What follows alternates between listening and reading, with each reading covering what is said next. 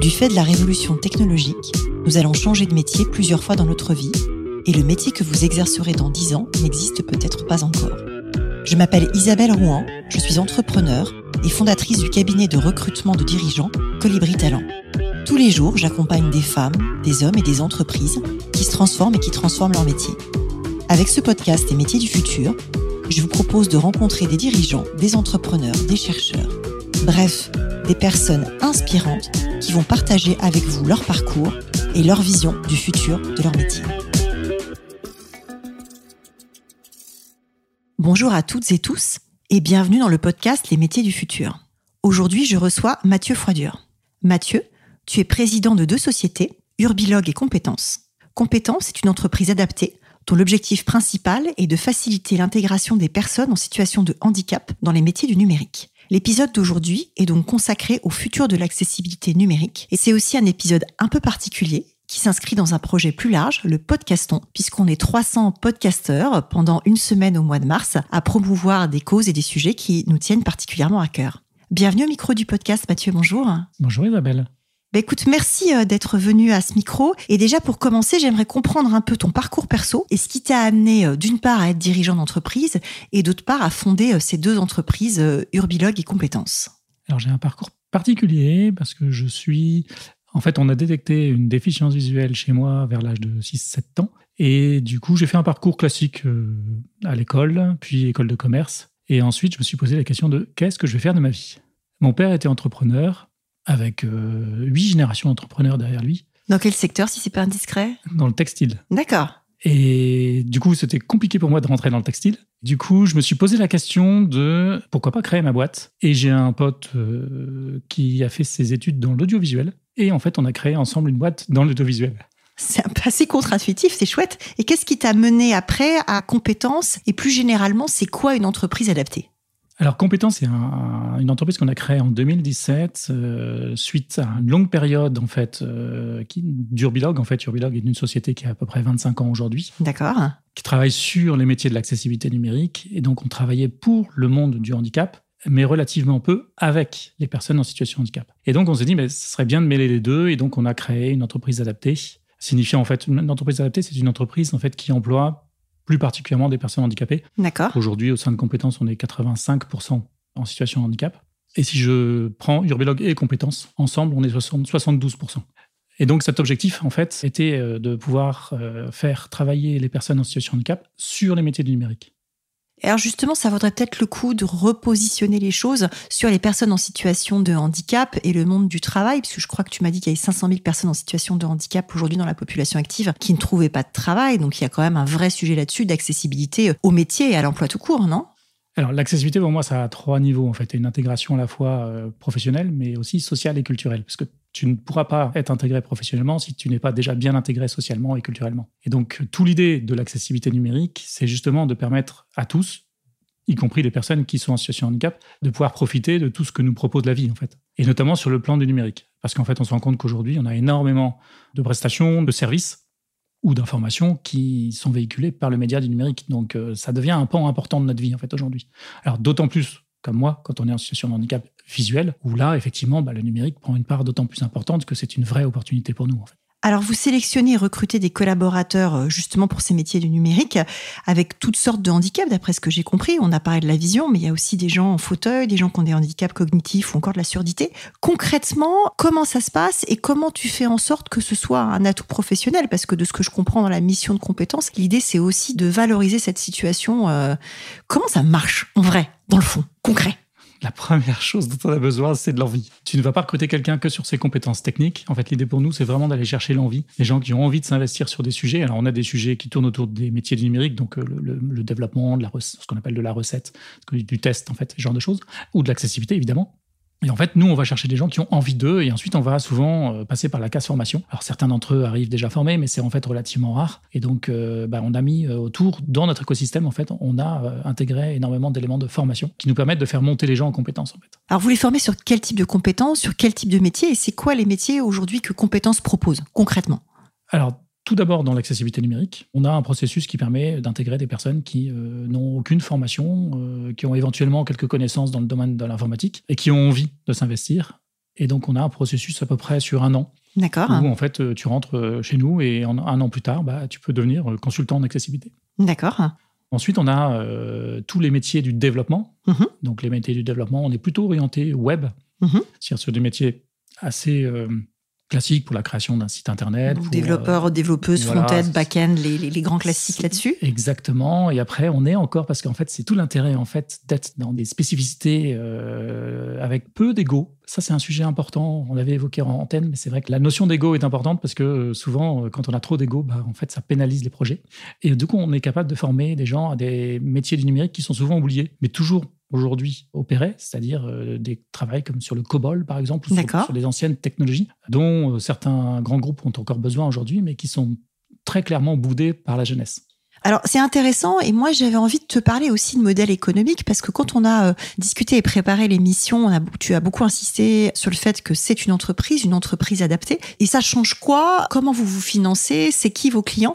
Puisque c'est vrai qu'il y a beaucoup de sujets, on va dire, sur le sociétal où ça passe par le monde associatif. Et d'ailleurs une grande partie des causes soutenues par le podcaston sont des associations. Et moi je trouvais que c'était intéressant que tu aies justement une vraie approche entrepreneuriale. Et c'est pour ça que je découvre que tu es fils d'entrepreneur et sur huit générations d'une dynastie d'entrepreneurs Qu'est-ce que ça change d'être une boîte et c'est quoi ton modèle économique? Alors, pourquoi une boîte plutôt qu'une association? Parce qu'en fait, nos objectifs sont tant économiques que sociétaux, mais le gros intérêt de la société, donc de l'entreprise, c'est qu'en fait, euh, on pérennise ça par une rentabilité. Et donc, du coup, ça ne dépend pas que de la personne qui a créé la société ou l'association. Parce que le but, c'est de pérenniser sur toute ma génération, mais sur la génération future, et qu'il y ait des gens qui puissent reprendre. Donc ça, c'est hyper important pour nous. Et après, on a une vocation clairement sociale et sociétale au sein d'Urbilog et de compétences. Mais l'idée de l'entreprise, c'est aussi de se dire qu'à contrario de l'association qu'on met souvent dans cette case justement sociétale, je trouve qu'aujourd'hui en France, bah, il y a un nouveau modèle économique à trouver qui est euh, pourquoi les entreprises ne seraient là que pour réaliser des profits et être dans un cercle uniquement, euh, on va dire, économique. Je pense que l'entreprise est un acteur essentiel aujourd'hui qui va permettre euh, à la société avec un grand S de se développer et de trouver son positionnement futur. Et je trouve que de mixer à la fois l'économique et le social a du bon parce que euh, quand on voit les hyper profits que certaines structures peuvent faire aujourd'hui, je pense que, bon, clairement, ça ne satisfait vraiment que les grands patrons et les propriétaires des entreprises. Mais aujourd'hui, le salarié est un acteur essentiel dans cette équation et je pense qu'il faut construire un monde économique dans lequel tout le monde est capable de trouver en fait euh, bah, son bénéfice. Alors je te rejoins complètement là-dessus. Moi, je l'exprime souvent par la règle des 3 P. Euh, people, Planet, Profit, et dans cet ordre-là, puisqu'effectivement, quand on monte une entreprise avec une logique un peu euh, durable, sociétale, et surtout dans ces sujets de changement climatique profond, c'est, enfin, la première personne à qui il faut faire attention, c'est toutes les parties prenantes. Donc effectivement, euh, les collaborateurs, euh, les fournisseurs, euh, tout ce qui est autour de l'écosystème de l'entreprise. La planète, c'est absolument indispensable. Et enfin, effectivement, le profit, parce que quand on est une entreprise qui est profitable, qui a des résultats positifs, ben, on peut investir dans sa croissance, mais de manière raisonnée. On peut investir dans les compétences, on peut investir dans les gens, et ça a son utilité. Donc ça que moi, je le raconte souvent comme ça au micro de ce podcast. Et après, tu vois, il y a quelque chose qui moi m'a accroché. J'étais sur votre site web quand j'ai préparé l'émission, et il y a une phrase que je trouve très belle qui est la formulation de transformer un pépin en pépite. C'est l'accroche du site web et je voulais savoir un peu dans quel état d'esprit vous étiez vous justement sur la prise en compte du handicap et surtout dans quel état d'esprit sont vos clients. Comment ça se passe et d'ailleurs qui sont vos clients? Si tu as le droit de le dire, hein. si tu n'as pas envie de discloser, tu discloses pas. en fait, nos clients sont globalement des grands comptes, banques, assurances, transport, retail, euh, audiovisuel, ministère. Globalement, ce sont des entreprises euh, qui ont les moyens de travailler sur le côté euh, social et sociétal. Alors certains le font parce qu'ils sont un peu obligés de le faire, d'autres le font avec vraiment avec une vraie envie de le faire. L'idée, en tout cas pour nous, c'est pas de se mettre en dehors du système, c'est de faire en sorte que le système évolue avec ses grands comptes. Mhm. Euh, donc ça, c'est globalement nos clientèles. Alors évidemment, dans ces grands groupes, ce sont euh, souvent les responsables de projets d'environnement digitaux. Mais c'est aussi très transverse dans l'entreprise. Donc c'est très intéressant de faire potentiellement évoluer l'entreprise au travers d'un système d'information. Et vous arrivez à toucher des notions de culture d'entreprise justement sur ces sujets d'accessibilité? Est-ce que ça fait bouger les lignes après chez vos clients? Alors, je pense qu'en tout cas, petit à petit, on arrive à faire bouger les lignes en disant, parce que l'accessibilité, si je parle de l'accessibilité, euh, ça a deux facettes. On parle de nos clients, si je prends le monde bancaire, par exemple, là, ça va être travailler sur les sites Internet euh, qui permettent d'aller euh, consulter ses comptes, mais ça va être aussi les salariés de nos clients. Parce qu'en fait, euh, aujourd'hui, tout le monde est derrière un ordinateur, et notamment quand on travaille. Et donc, bah, si on est en situation de handicap, ou on, va dire en inconfort, parce que c'est pas que le handicap, il faut bien comprendre que quand on travaille sur ce que j'appelle les extrêmes users, in fine, on va faciliter la vie de tout le monde. Et donc l'idée, c'est quand même se dire que euh, grâce aux travaux qu'on va mener avec euh, les opérationnels, on va permettre en fait à plus grand nombre de personnes de pouvoir euh, tout simplement utiliser les services qui sont mis à disposition, soit des salariés, soit des clients. Bah, c'est super intéressant comme approche et du coup je reboucle un peu avec notre introduction sur le podcaston puisque je voulais quand même profiter de l'épisode pour dire que tout ça s'inscrit dans un projet euh, plus large qui nous vient du Canada, un garçon qui s'appelle Jérémy Mani et qui m'a euh, proposé de, faire part, prendre part pardon à l'aventure. C'est une opération euh, sans but lucratif, événementielle, visant à faire connaître justement des grandes causes. Comment est-ce que toi tu vois ce type de projet? Qu'est-ce que tu penses de ce type de mobilisation? Alors, ce qui est toujours intéressant, c'est euh, l'espace-temps limité avec des sujets, euh, on va dire, de manière plus intensive. C'est un petit peu ce que j'évoquais. Le Téléthon, aujourd'hui, euh, c'est un rendez-vous et on sait à peu près à quel moment ça se trouve et du coup, ça fait mobiliser des énergies. Je pense que ce qui est très intéressant dans cette démarche, c'est de se dire que sur une courte durée, on va communiquer d'une certaine manière sur un certain nombre de sujets. Et donc, ça aura nécessairement plus de résonance. Donc je pense que c'est vraiment quelque chose qu'il faut réitérer, qu'il faut promouvoir de manière à ce que les messages arrivent à passer, parce que la problématique aujourd'hui que l'on a dans notre écosystème, c'est qu'on est surinformé. Et donc euh, c'est bien de temps à autre de faire un focus sur. Super, et c'est vrai que le format podcast, il est bien pour ça, parce que comme c'est un temps long d'échange, ça permet effectivement d'aller euh, un peu plus en profondeur dans les sujets. Pour en revenir à compétences en 2023, est-ce que tu peux nous dire sur quel métier euh, tu recrutes, si c'est le cas? Est-ce que compétences recrute Combien vous êtes? Et comment tu vois l'avenir et sur quel type de rôle alors évidemment, on recrute. En fait, euh, pour ne rien te cacher, il y a cinq ans, on était une grosse dizaine de personnes. Aujourd'hui, on est 60 personnes. Jolie croissance. dans, les entreprises, merci.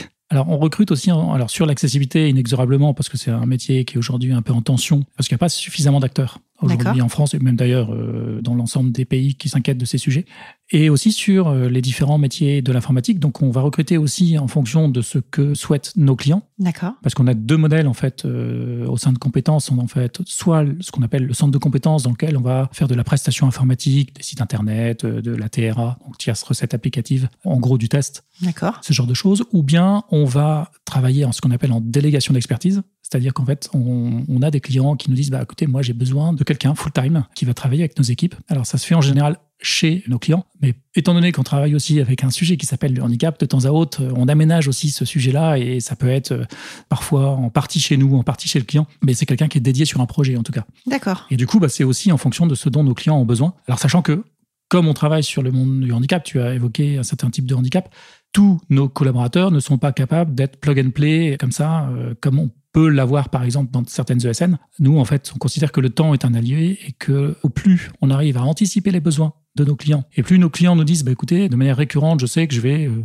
recruter ou en tout cas euh, demander une prestation sur tel ou tel type de profil, nous, ça nous permet d'aller chercher les profils, ça nous permet de les former, ça nous permet vraiment de s'adapter aux besoins de nos clients. Donc tu es vraiment sur une logique de temps long et de développement de la compétence, d'adaptation du poste de travail. Et d'ailleurs, souvent, on ne parle pas vraiment de clients chez nous, c'est plutôt des partenaires, parce qu'on essaye de trouver euh, des partenaires que l'on va nous accompagner et que l'on va leur permettre en fait d'intégrer la dimension du handicap dans leur métier et dans leur métier cœur de métier, parce qu'aujourd'hui, l'informatique, même pour une banque, c'est cœur de métier.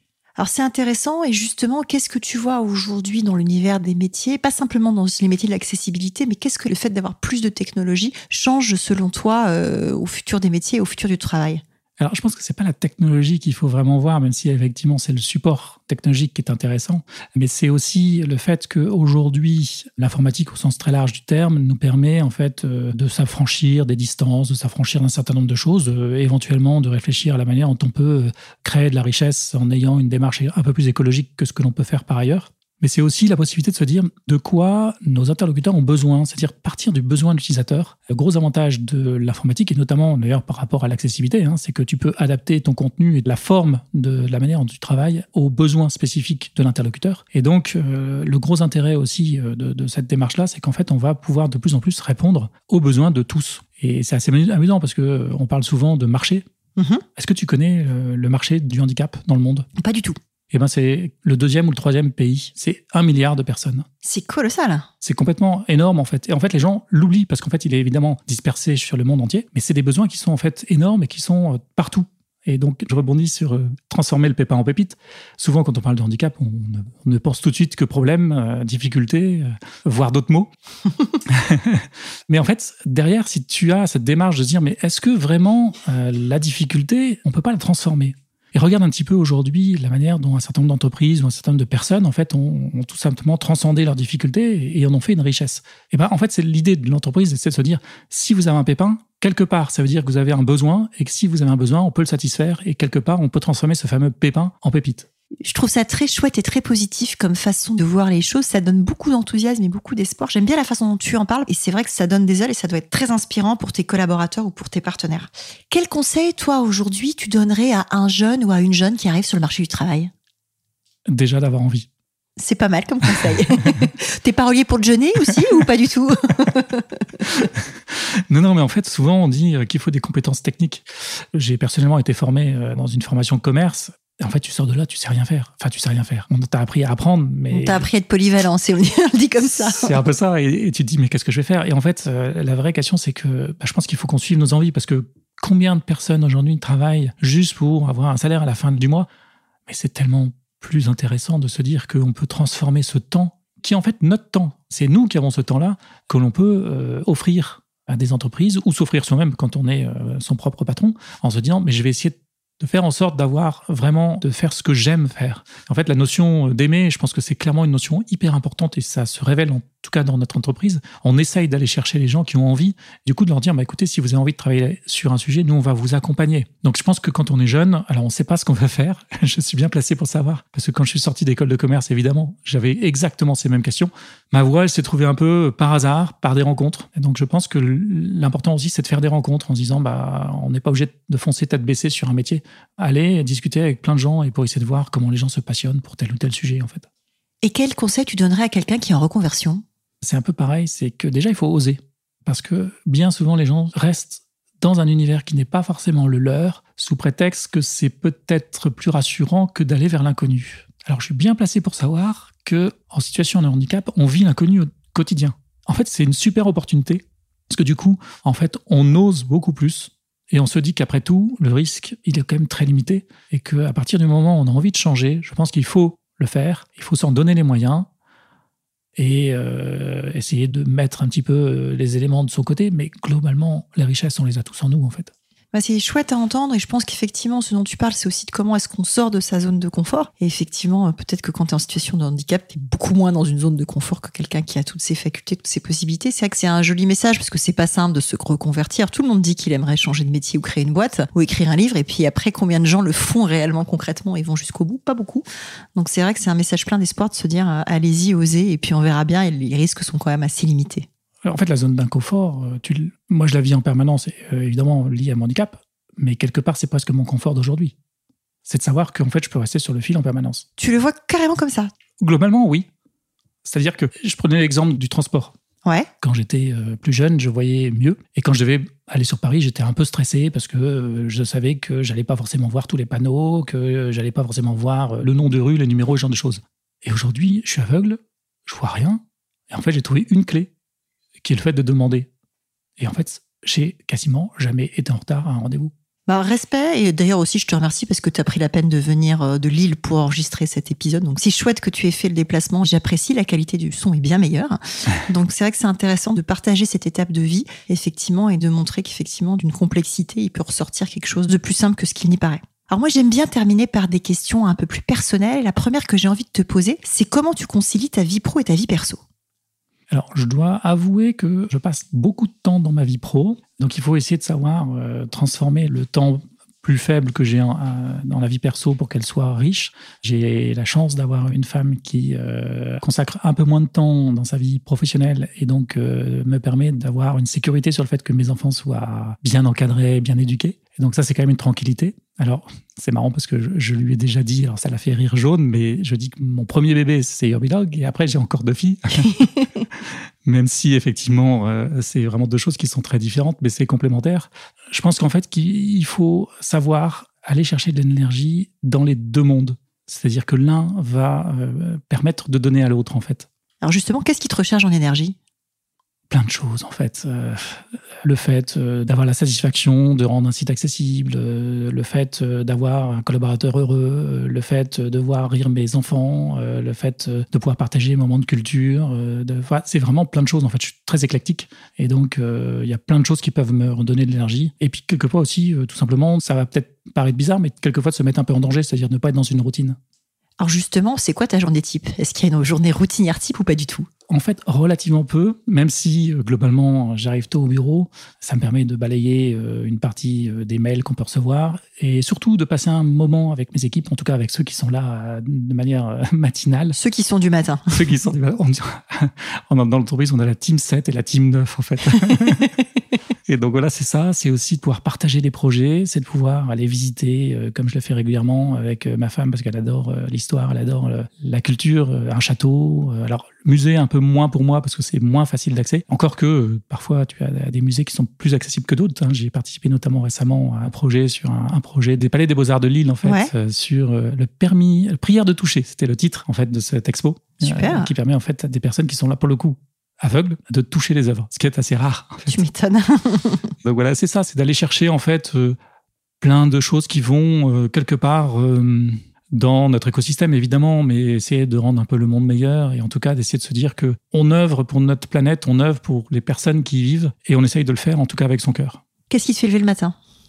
Plein de choses. J'avoue que, en fait, je me pose presque pas la question. J'ai vraiment envie. Euh, je pense que je serais malheureux si je travaillais pas aujourd'hui. Alors c'est marrant parce qu'on parle souvent euh, en ce moment des grèves et ce genre de choses sur le fait euh, des retraites. En fait, j'ai vraiment pas envie d'être en retraite parce que la vie active, en fait, c'est génial. C'est permettre de faire et de pas subir. Et franchement, quand tu es en situation de handicap, le fait de moins subir, euh, c'est vraiment un, super message. Et je pense qu'on oublie souvent que le travail, c'est une vertu, c'est un formidable moyen de s'épanouir. Alors c'est un chouette message et je suis très raccord avec toi et je pense que ça relève aussi du fait que toi comme moi, on est tous les deux entrepreneurs. Alors pas dans les mêmes dimensions, mais c'est vrai que ça pousse effectivement euh, à se bouger un peu. Qu'est-ce qui te tient éveillé la nuit?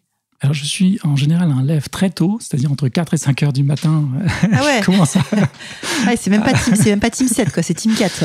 Et donc, euh, alors là, pour le coup, quand c'est quand je me réveille, en général, je parcours le web, les podcasts. Euh, je suis très éclectique sur euh, mes sujets. Je vais écouter des sujets sur la nature, sur l'écologie, sur la biologie, sur, enfin, vraiment sur la technologie. Relativement peu d'ailleurs dans l'informatique, parce que c'est déjà mon quotidien de la journée. Donc, j'essaie de m'enrichir de plein de sujets, sur aussi des personnalités euh, atypiques. Et est-ce qu'il y a justement un contenu, un podcast, un livre, un docu que tu conseillerais euh, à nos auditrices, auditeurs qui s'intéressent au futur du travail? Alors pour les livres, je suis très polar, donc je vais pas vous laisser sur ces sujets-là. J'avais, par contre, euh, je me souviens d'un livre que j'ai lu il y a très très longtemps, qui s'appelle La Nuit des temps, qui m'avait beaucoup marqué parce que en fait, ça révèle à la fois l'extraordinaire potentiel de l'humain mhm.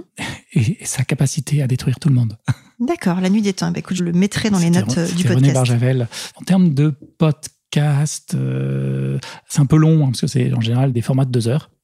Donc, c'est un, un, podcast qui s'appelle Thinkerview, D'accord. Qui traite euh, d'actualité. Euh, il essaye de prendre en fait un petit peu des sujets d'actualité, mais sous un angle différent, avec des personnes qui sont euh, en général représentatives euh, et qui ont travaillé sur ces sujets.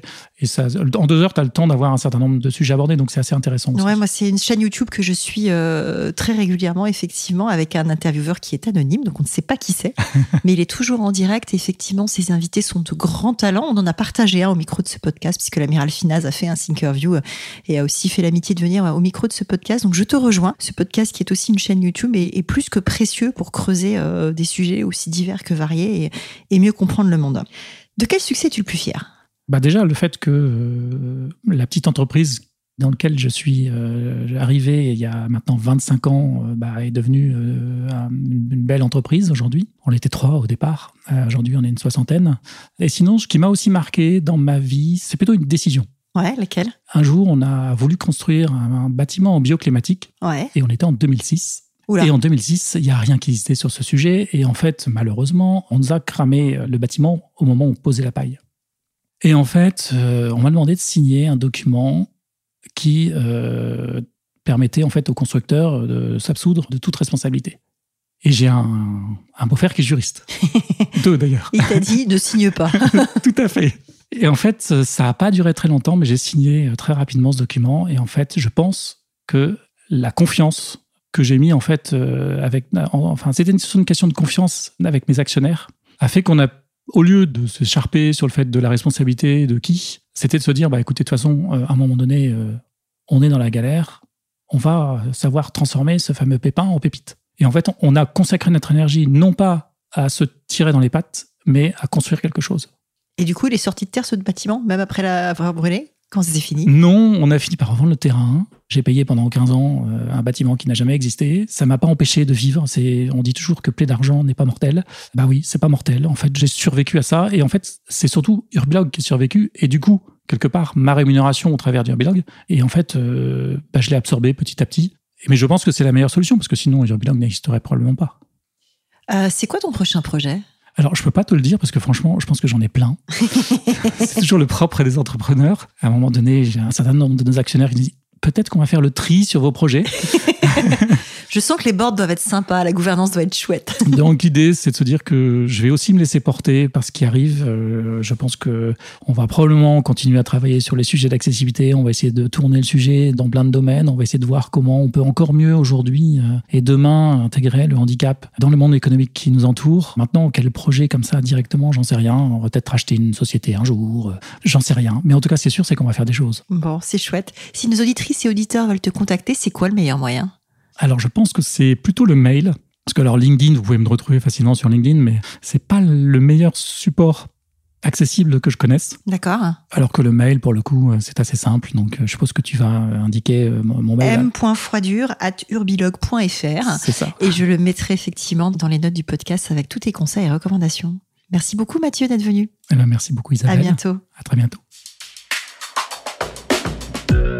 Merci d'avoir écouté cet épisode des métiers du futur jusqu'au bout. Si vous avez aimé cette discussion, je vous encourage à noter le podcast sur vos différentes plateformes d'écoute et à le commenter, en particulier sur Apple Podcast. Cela nous aide grandement à progresser en termes d'audience. N'hésitez pas à me faire part de vos commentaires ou à me suggérer de nouveaux invités en me contactant par mail ou via LinkedIn. Prenez soin de vous et à très bientôt.